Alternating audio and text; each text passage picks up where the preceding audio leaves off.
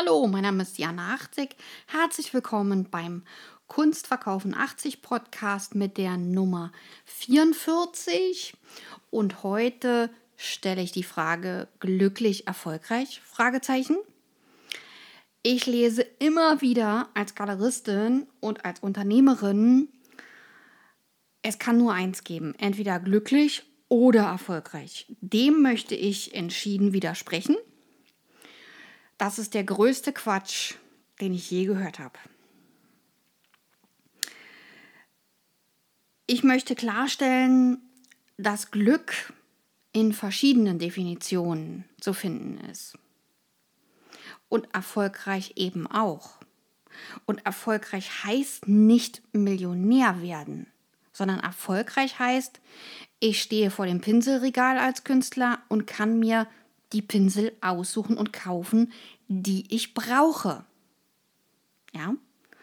Und glücklich heißt, ich befinde mich entweder in einer glücklichen Beziehung oder bin glücklicher Single oder habe den Berufswunsch gewählt, der mich glücklich macht. Und dann muss ich natürlich erforschen, wie komme ich an den Käse als Maus.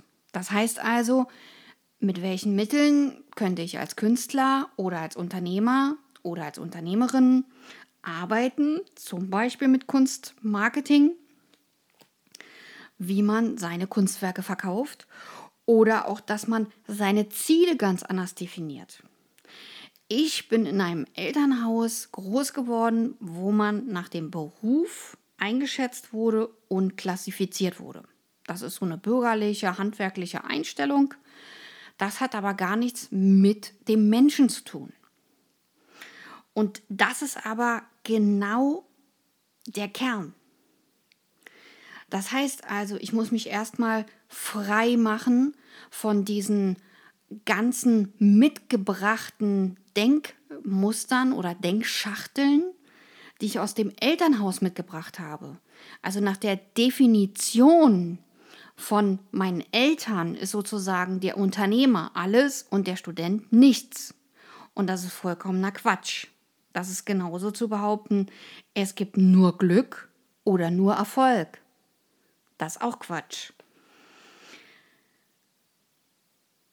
Anfänglich dachte natürlich jeder, dass man auf ihn gewartet hat. Dem ist natürlich nicht so, sondern ich muss gucken als Mensch, wo will ich hin oder was möchte ich überhaupt? Was möchte ich überhaupt erreichen?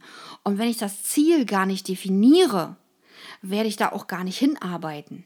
Ich kann mir tausendmal äh, Wünsche vorstellen, in anderen Ländern äh, auszustellen oder in anderen Galerien auszustellen, aber wenn ich nichts dafür tue, komme ich da auch nicht hin.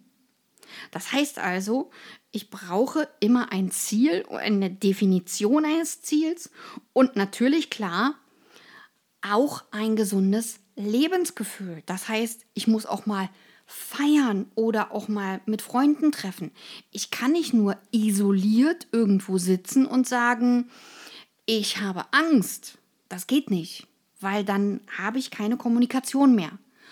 Und Kunst zum Beispiel und ähm, Unternehmer sein, Unternehmerin sein bedeutet, dass ich Kooperationen eingehe, dass ich Netzwerke. Das heißt, ich muss vor die Tür gehen und ich muss auch mit Menschen mich austauschen. Und erst wenn ich mich mit anderen Menschen in der Reflexion befinde, sehe ich auch erst meine eigenen Fehler und kann auch dann eine andere oder neue Routine aufbauen, indem ich feststelle, oh, hier an dieser Stelle tue ich nichts, also wird das nichts, dann brauche ich dafür ein Ziel oder eine Definition, damit ich Teilziele festlegen kann. Und jetzt werden natürlich einige fragen, ja, wie schaffe ich denn überhaupt meinen Tag? Ganz einfach.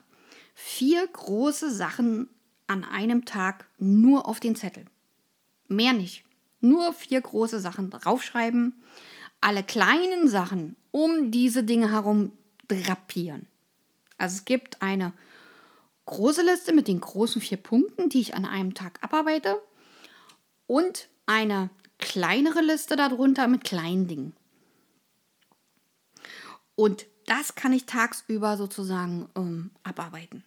Und schon habe ich nicht mehr das Gefühl am Ende des Tages, oh, du hast ja gar nichts mehr geschafft, weil deine 15 Aufgaben, die mal früher auf deinem Zettel standen, oh, die sind ja jetzt irgendwie nicht abgearbeitet. Also bist du schlecht in der Organisation. Nein, du hast die vier großen Dinger weggearbeitet.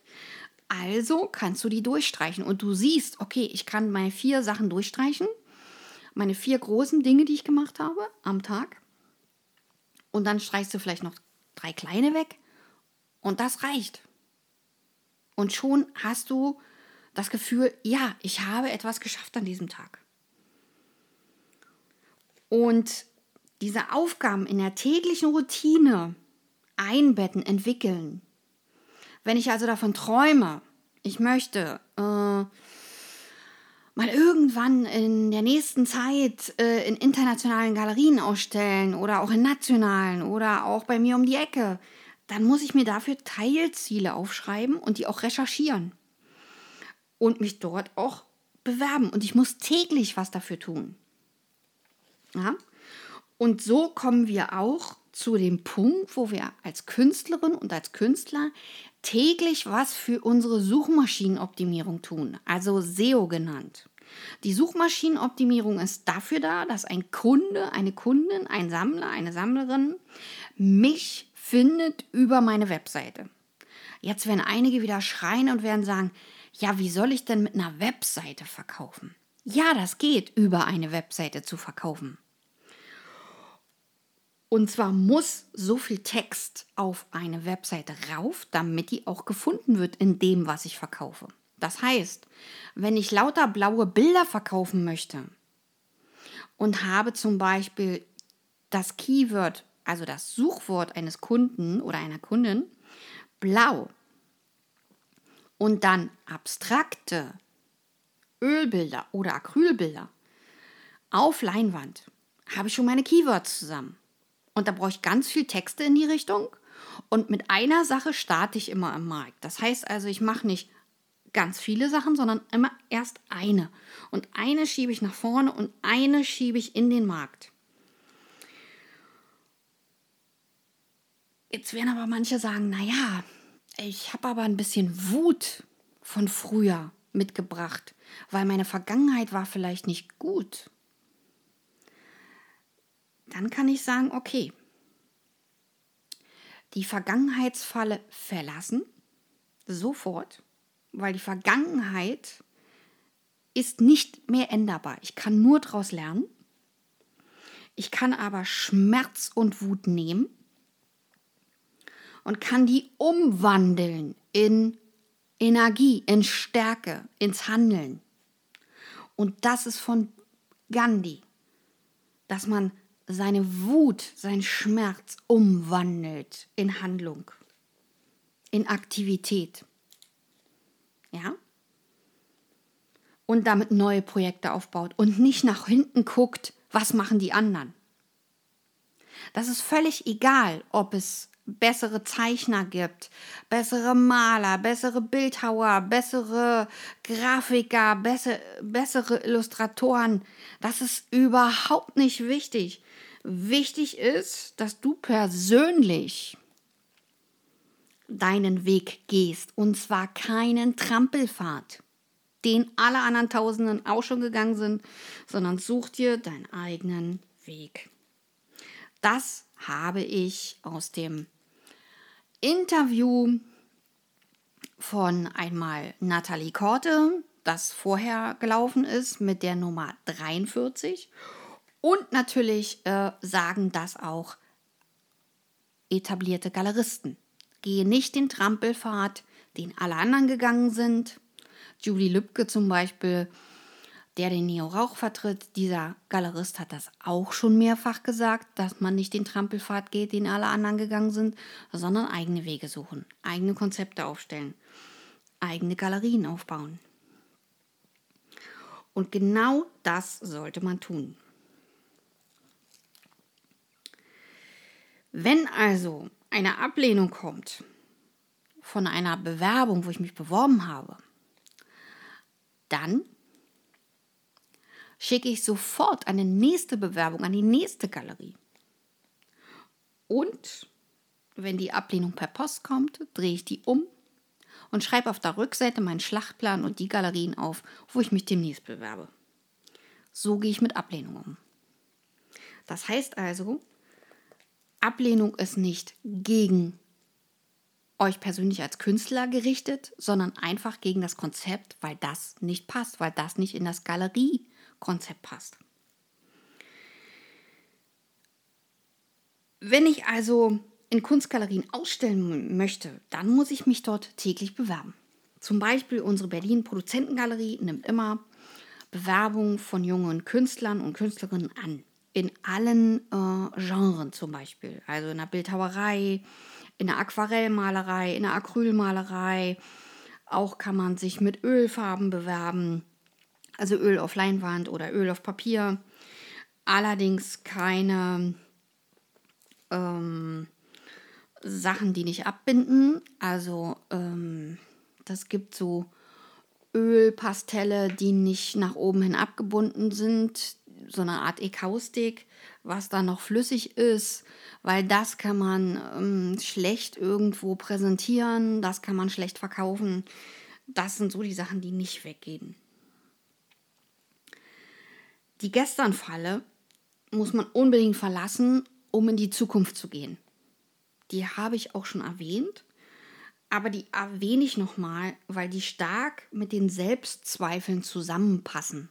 Oder die Gesternfalle ist oftmals in Kooperation unterwegs mit den heutigen Selbstzweifeln. Ein Mann zum Beispiel würde gar nicht daran zweifeln, was er da tut. Der macht das, weil er das will.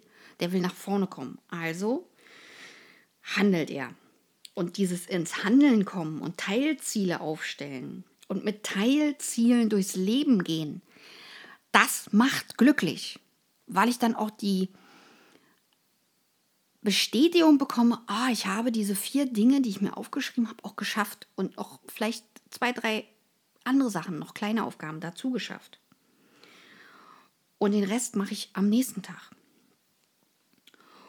Und das ist etwas, womit ich meine eigene Motivation aufbauen kann. Und wenn ich Kritik von außen kriege, dann ist das die Kritik für meine Arbeit, aber nicht für mich persönlich. Das muss ich trennen. Und zwar professionelle Distanz. Das ist ganz wichtig. Professionelle Distanz zwischen mir als Person und der Kunst, die ich mache. Ja? Wichtig ist, gehe mit dir selbst Gassi. Das heißt, gehe raus, gehe in die Natur, gehe spazieren und überleg dir draußen beim Spazierengehen im Laufen deine Ziele. Schreib dir die auf. Und wenn du jeden Tag was auf deinen Zettel schreibst, das ist sozusagen schon mal ein Wegweiser. Für Menschen, die nicht wissen, was sie wollen, Lebenslauf rausholen, also Vita, diesen tabellarischen Lebenslauf, von wann bis wann ihr was gemacht habt. Ausdrucken und hinlegen auf einen großen schönen Tisch. Und dann malt ihr überall ein Herzchen hin, wo ihr euch wohlgefühlt habt. Also wo gute Kollegen waren, wo eine gute Arbeit war. Und dann guckt ihr euch das an. Jetzt werden wieder einige schreien und sagen, mm, ja, aber ich bin ja ganz jung, ich habe ja noch gar keine, ich habe ja noch gar keine Vita, ich komme ja frisch aus der Schule. So. Dann schreibt ihr euch alle Schulfläche auf und alle Projekte, die ihr gemacht habt. Und malt ein Herzchen daran, wo es gut war. Und schreibt dahinter, warum war es gut.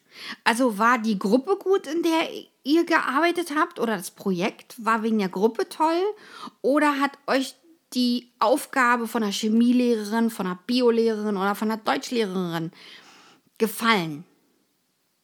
Ja?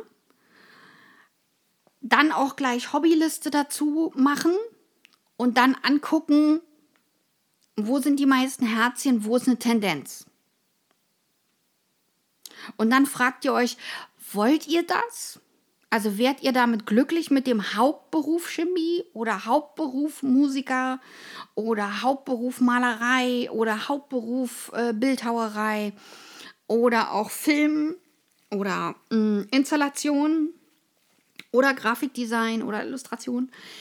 Das ist ähm, etwas, wo ihr eine Tendenz sehen könnt. Und mit der Tendenz könnt ihr arbeiten. Da könnt ihr euch informieren, was gibt es für Schulen, ähm, kann ich irgendwo auf einer Kunstakademie studieren oder ähm, will ich Quereinsteiger werden in den Markt oder mache ich ein paar Praktikas und gucke mir erstmal an, wie die da arbeiten oder gucke mir sogar an, ähm, wenn ich drei Fächer habe oder zwei Fächer, die ich besonders mag, ähm, gucke ich dann mir an die verwandten Berufe erstmal an und gucke erstmal, dass ich da reinschnuppere.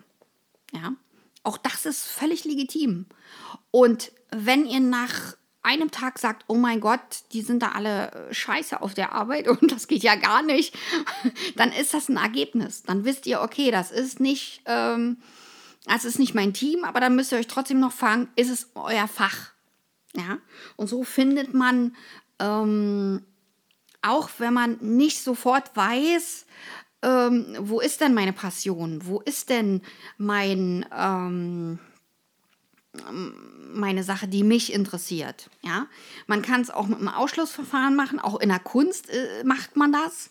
In der Kunst macht man auch ein Brainstorming. Man schreibt alles auf, was man gemacht hat, also alle Techniken und alle Materialien dann nehmen. Und dann verbindest du immer die Punkte, die du gut findest. Und dann schreibst du ein Herzchen ran oder malst ein Herzchen ran und schreibst dahinter, warum ist das gut? Was interessiert dich daran? Und schon hast du eine rote Linie und eine Tendenz, wo du sagst, na, ich mache ja ganz oft Ölmalerei oder ganz oft Acryl. Ja? Oder ach, die Bildhauerei und äh, das Aquarell, ähm, das ist so das, was, was äh, hier ganz oft aufblinkt. Ja? Also das ist völlig legitim, das so rauszufinden. Und verkleinert eure Erledigungszettel und eure Zwischenziele, weil so kommt ihr ins Handeln und ihr seht auch, dass ihr was weggearbeitet habt und das ist wichtig für eure Selbstmotivation. Ja? Und wenn ich am Anfang stehe, ja, dann ist es völlig klar, dass ich natürlich mm, auch erstmal äh, einen Mappenkurs machen muss, äh, wenn ich studiere. Ja, das muss euch klar sein. Also gerade Illustration oder äh, Architektur, ähm, da braucht man überall eine Mappe, die man einreichen muss. Auch im Bühnenkostüm und auch in einer äh, Malerei, freie Malerei natürlich. Ähm, und auch freie Kunst, auch da bildende Kunst, brauche ich überall eine Mappe. Ja. Und ich studiere dann mit ganz, ganz vielen, beziehungsweise ähm, es sind ganz viele äh, Mappen, die auch abgegeben werden und es werden nur wenige angenommen. Ich kann natürlich über einen zweiten Bildungsweg gehen und dann über eine private Kunstakademie ein Fernstudio machen. Auch das ist möglich für die Kunst. Und ich kann natürlich auch Synergieeffekte mit anderen Galeristen eingehen oder mit anderen Künstlerinnen. Und äh, man kann auch da wieder Synergien ähm, erzeugen, dass man sich gegenseitig äh, unterstützt und nicht bekämpft. Also meine Lieben, fühlt euch motiviert und ich bin immer noch der Meinung, dass man glücklich und erfolgreich wird es dauert ein bisschen und äh, ich bin jetzt schon seit 1990 Galeristin und Geschäftsführerin. Und äh, es waren nicht immer glückliche Zeiten, das muss ich auch sagen. Ich hatte harte Kämpfe und ich musste durch Wände, durch Türen. Also ich musste neue Dinge lernen, musste Konflikte lösen und ähm, musste sozusagen an Stärke gewinnen, um diesen Job machen zu können. Und als Galeristin ist man ein Mensch, der im Prinzip ähm, fachübergreifend agiert, weil dieses, äh, diese Aufgabe äh, macht eigentlich jemand, der äh, 15 verschiedene Sachen miteinander kombiniert. Also 15 andere Fächer werden mit äh, Kunst kombiniert. Ja, und da ist ähm, das Unternehmertum, äh, das BWL, die Betriebswirtschaft ist wirklich nur ein Punkt von vielen. Kunstmarketing sowieso, Pressearbeit.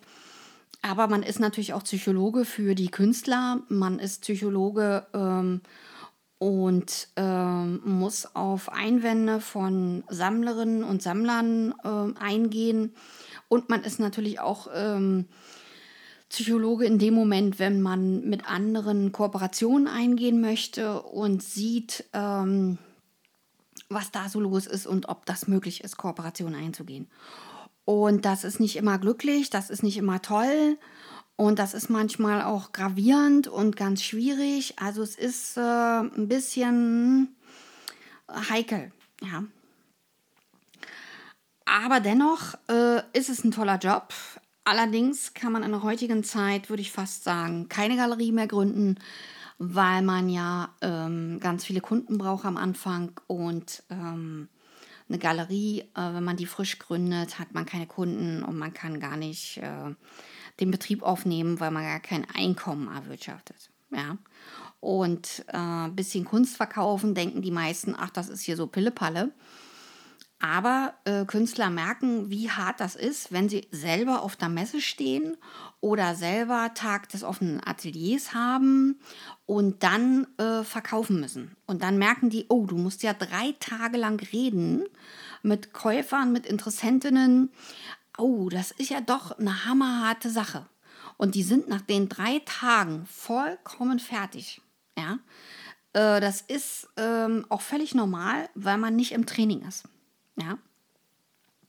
Und natürlich können ja auch viele äh, Kunstlehrer ähm, sich gut in die Sache einfühlen, weil die zum Beispiel auch, wenn sie Kunstlehrer sind, ja auch ähm, Unterricht viel reden müssen oder auch sich vorbereiten auf Dinge, also Lesart und so weiter und Interpretation ihrer Arbeiten.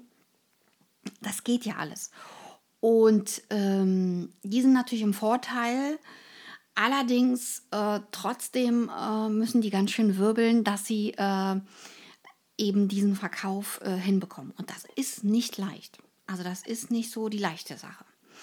Aber wie gesagt, äh, glücklich und erfolgreich wird man, wenn man sich mit seinem Hobby auseinandersetzt und das professionalisiert. Weil wenn man das tut, was man sowieso schon liebt, ja, und das Hobby sozusagen ausbaut, ist man eigentlich schon fast richtig. Ja. Natürlich muss man viel ackern dafür, das ist einfach so. Ja. Und auch ich träume noch von dem Jahr, wo ich einfach nur Händchen aufhalte, beide Händchen natürlich. Und dann fließt das Goldstück ähm, sozusagen in die Hand rein oder äh, das Geld oder auch ähm, der Zaster sozusagen in, in die Hände ohne weitreichende Arbeit. Ähm, das ist äh, so eine Illusionsvorstellung, ähm, die ist aber nicht immer gegeben. Ja, also man muss dafür richtig ackern in der Kunst, das ist so. Aber es macht auch Spaß. Und dieser Spaß, weil man äh, auch viele Menschen trifft und ganz unterschiedliche Meinungen trifft, ist das etwas Besonderes. Und deswegen würde ich immer sagen, dass die Leute, die ihr ähm, künstlerisches Hobby zum Beruf gemacht haben, schon äh, auf der richtigen Spur sind und auch ähm, glücklich und erfolgreich werden. Das dazu. Über Likes würde ich mich freuen, über Abonnements meines Kanals. Und wenn ihr Freunde, Bekannte habt, die auch äh, Künstler, Künstlerinnen sind oder welche werden wollen, dann schickt ihnen bitte meinen Link ähm, mit einer äh, netten Mail dazu und ähm, fragt nach der Meinung. Über E-Mails mit Fragen zum Kunstmarketing oder überhaupt zum Kunstverkaufen würde ich mich sehr freuen. Und ich verbleibe mit sportlichen und künstlerischen Grüßen. Eure Diana 80. Bis dann. Tschüss.